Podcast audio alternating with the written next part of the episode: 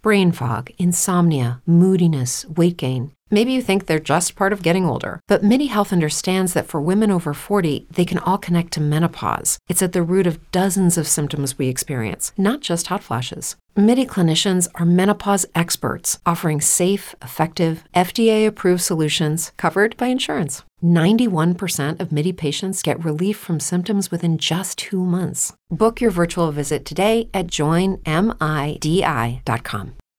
Los podcasts de Muy Historia.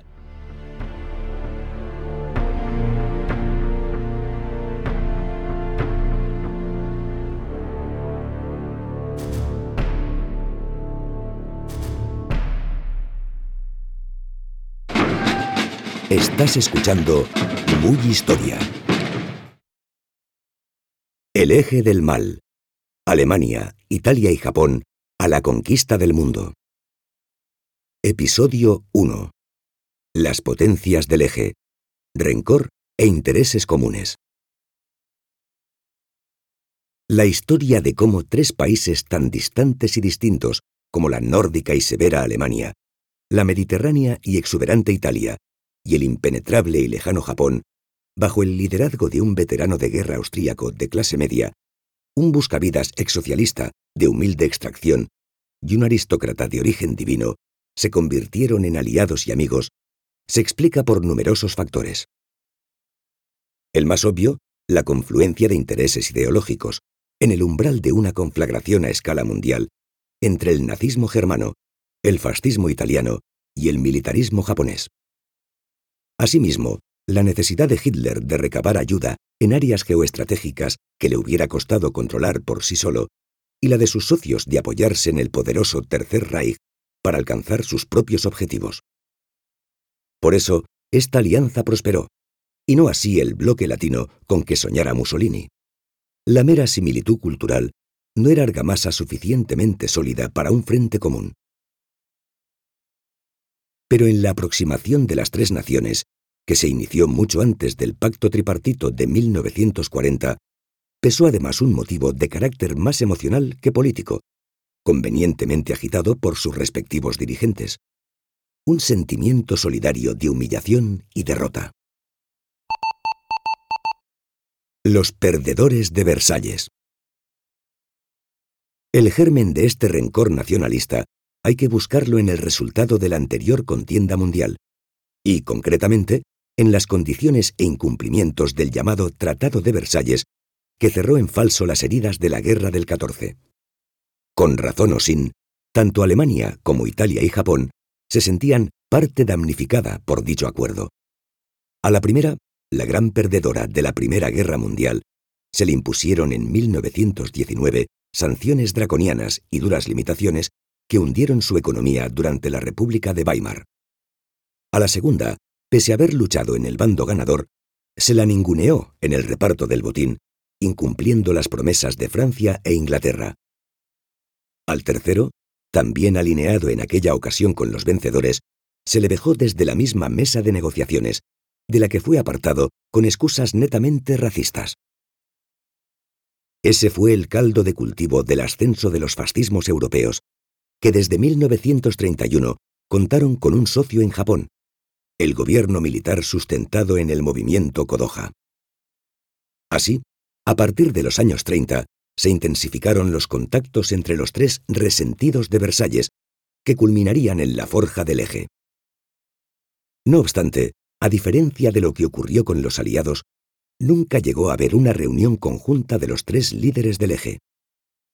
La naturaleza sagrada del emperador Hirohito le impedía aparecer en público para mezclarse en asuntos mundanos, hasta el punto de que en los carteles propagandísticos que celebraban la amistad de Japón con Alemania e Italia, su efigie era sustituida por la del primer ministro Fumimaro Konoe, pues otra cosa hubiera sido irreverente.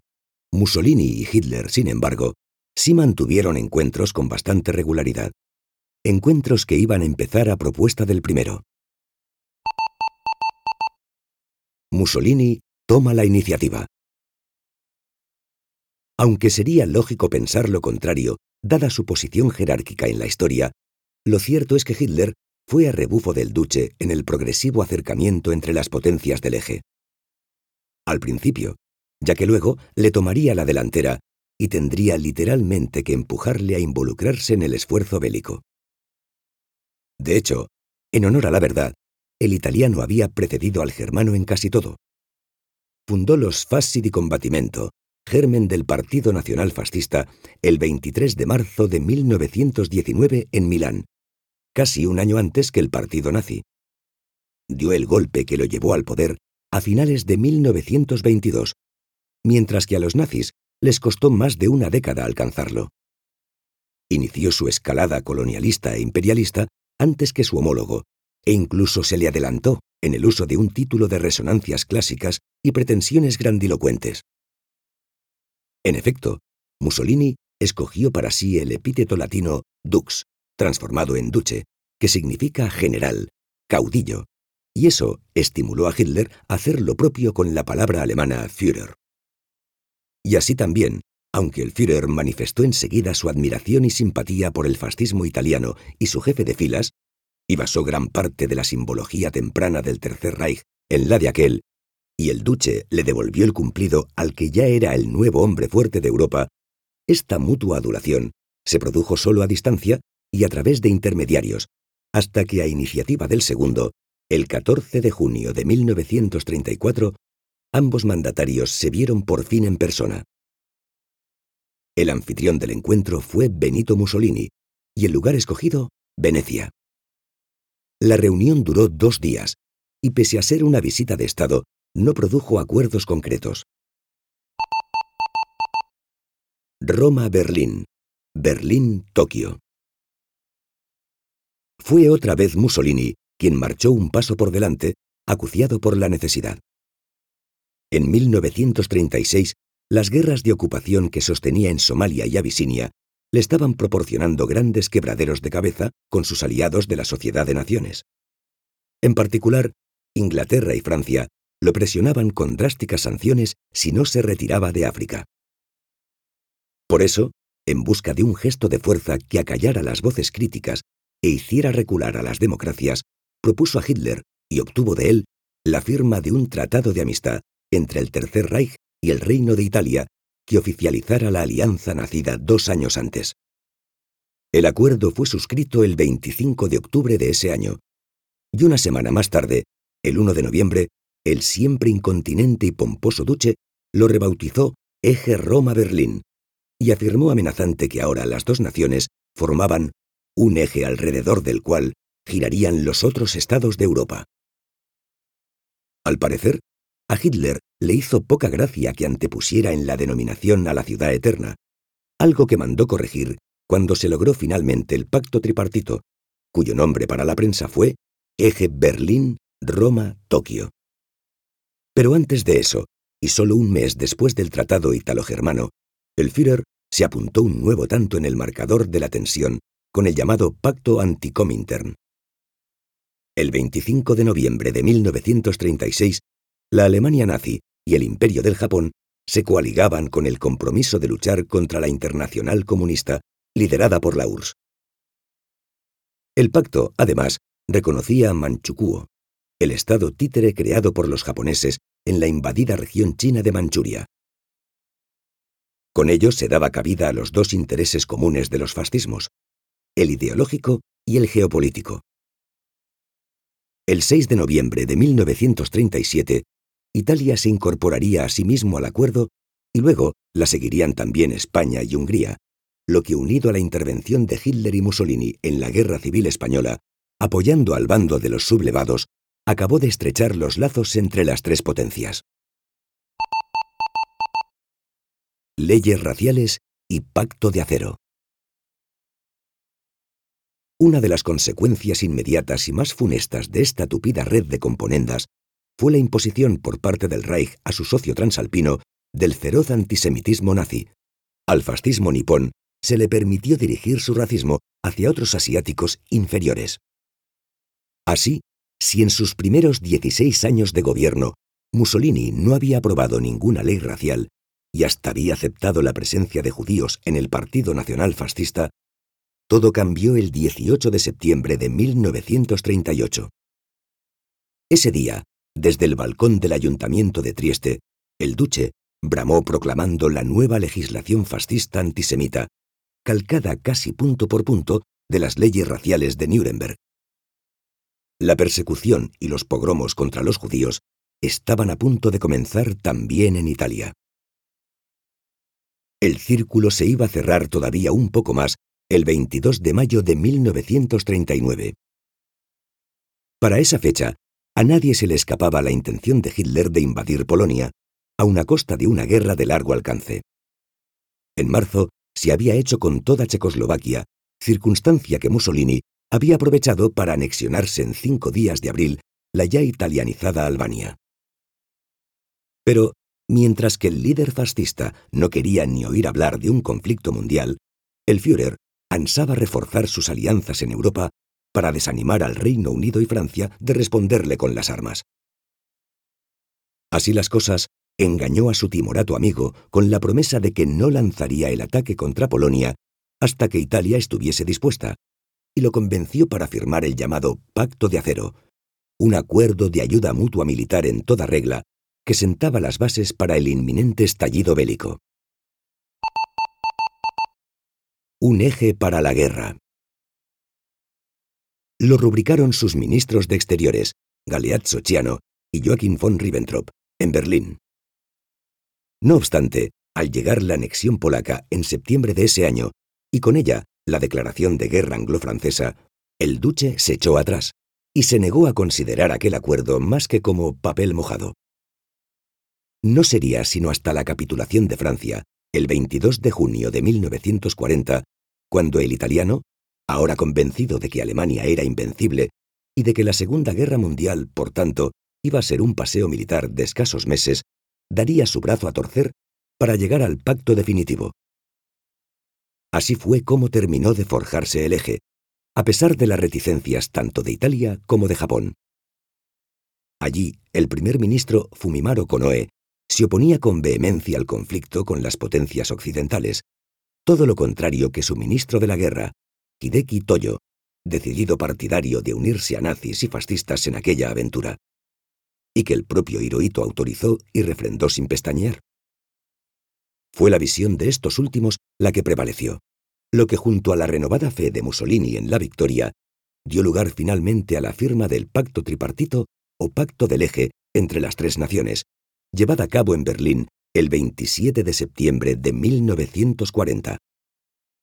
Los firmantes fueron nuevamente Chiano, el diplomático nipón Saburo Kurusu y Hitler en persona. Ello da cierta idea de la correlación de fuerzas entre Alemania y las otras naciones, y de su diferente nivel de confianza. En los meses siguientes hubo varias adhesiones adicionales al pacto tripartito, cuya base filosófica declarada era la cooperación entre sus miembros para establecer un nuevo orden mundial y fomentar de este modo la prosperidad y el bienestar de sus pueblos. Las condiciones del acuerdo. Por si quedara alguna duda de sus auténticas intenciones, el texto del pacto tripartito empezaba así. Los gobiernos de Japón, Alemania e Italia consideran como prerequisito para una paz duradera que toda nación del mundo reciba el espacio sobre el que tiene derecho. Por lo tanto, estas naciones han decidido respaldarse y cooperar una con otra en sus esfuerzos en Europa y la Gran Asia Oriental respectivamente. Luego pasaba a detallar en su articulado qué espacios eran esos sobre los que se arrogaban derechos los suscribientes. Artículo 1. Japón reconoce y respeta el liderazgo de Alemania e Italia en el establecimiento de un nuevo orden en Europa. Artículo 2. Alemania e Italia reconocen y respetan el liderazgo de Japón en el establecimiento de un nuevo orden en la Gran Asia Oriental. Ambiciones truncadas. A petición expresa del Imperio del Sol naciente, la Rusia soviética quedaba fuera de los eventuales enemigos de las potencias del eje que obligarían a responder de inmediato a cualquiera de ellas si otra resultaba atacada. De este modo, Japón se libró de tener que unirse a la agresión alemana a la URSS u Operación Barbarroja. Pronto, el eje iba a pasar de las palabras a los hechos. Aunque una de las cláusulas o condiciones del acuerdo, afortunadamente, no pudo cumplirse jamás. Aquella que establecía que éste sería válido inmediatamente después de su firma, y por diez años desde aquella fecha. Colaborando con el mal. Dejando aparte la afiliación formal de cinco socios menores, Hungría, Eslovaquia, Bulgaria, Yugoslavia y Rumanía, al pacto tripartito de 1940, al eje Berlín, Roma, Tokio, no le faltaron amigos externos a dicho pacto. También en grado de sinceridad diverso. Hubo países que se apuntaron desde primera hora a combatir del lado del fascismo porque comulgaban con sus ideales o compartían ciertos intereses estratégicos. Hubo adhesiones sobrevenidas por la fuerza de la ocupación militar, otras de pura supervivencia o de carácter oportunista, y también amistades dubitativas convenientemente disfrazadas de neutralidad. Camisa parda, camisa azul. Otras veces, la adhesión a la causa del fascismo se dio a título individual. Nos referimos a los numerosos soldados de distintas nacionalidades, pero todos con el denominador común de ser oriundos de países neutrales o incluso beligerantes contra el eje, que se integraron como voluntarios extranjeros en las Waffen-SS. Los hubo holandeses, belgas, rusos, franceses, tártaros, armenios y hasta británicos en el llamado British Freikorps. Unos 60 hombres a las órdenes del fascista inglés John Amery. Pero ningún caso fue tan notorio como el de la División Azul Española. Organizada como fuerza expedicionaria mayoritariamente reclutada en las filas de la Falange. Muchos divisionarios se negaban a cambiar la emblemática camisa azul falangista por otra más acorde con el uniforme, para desesperación de los mandos alemanes, aunque en ella también se incluyó a prisioneros de la guerra civil enviados a la fuerza para redimir su condena. Fue algo así como un regalo a Hitler y Mussolini por parte de Franco y Serrano Suñer para hacerse perdonar la neutralidad oficial de España en la contienda. Tras una famosa arenga del segundo, el 24 de junio de 1941 en Madrid, a raíz del inicio de la Operación Barbarroja, entre esa fecha y 1943, unos 50.000 soldados de infantería españoles participarían en numerosas batallas en el frente del Este, muy notablemente en las relacionadas con el sitio de Leningrado. A ellos se sumaron 95 aviadores. Tras la disolución de la división, todavía unos 3.000 siguieron combatiendo con el Tercer Reich hasta su caída. El baile español. Y es que el franquismo se pasó toda la Segunda Guerra Mundial haciendo equilibrios para no perder pie y acabar bailando con quien no debía. Frente a la neutralidad real del otro dictador ibérico, el portugués Salazar, Portugal tenía una larga tradición de alianza con Inglaterra y ayudó a escapar a ultramar a muchos refugiados europeos huidos del nazismo, Franco proclamó unas veces ser neutral y otras no beligerante, y estuvo a punto de caer en las redes del eje en más de una ocasión. Una de las más evidentes fue con motivo de la célebre entrevista de Endaya, acaecida el 23 de octubre de 1940. Hitler y el caudillo se vieron por primera y última vez en persona en un tren estacionado en dicha localidad, donde el primero quiso presionar al segundo para que devolviera los favores recibidos de Alemania e Italia en su cruzada y entrase a formar parte activa del bando fascista. Pero Franco planteó una lista tal de peticiones para aceptar, materiales y de todo tipo, que la reunión concluyó con solo vagas promesas de colaboración por ambas partes. Has escuchado Muy Historia Muchas gracias por escuchar los podcasts de Muy Historia. Te esperamos con más contenidos en muyhistoria.es.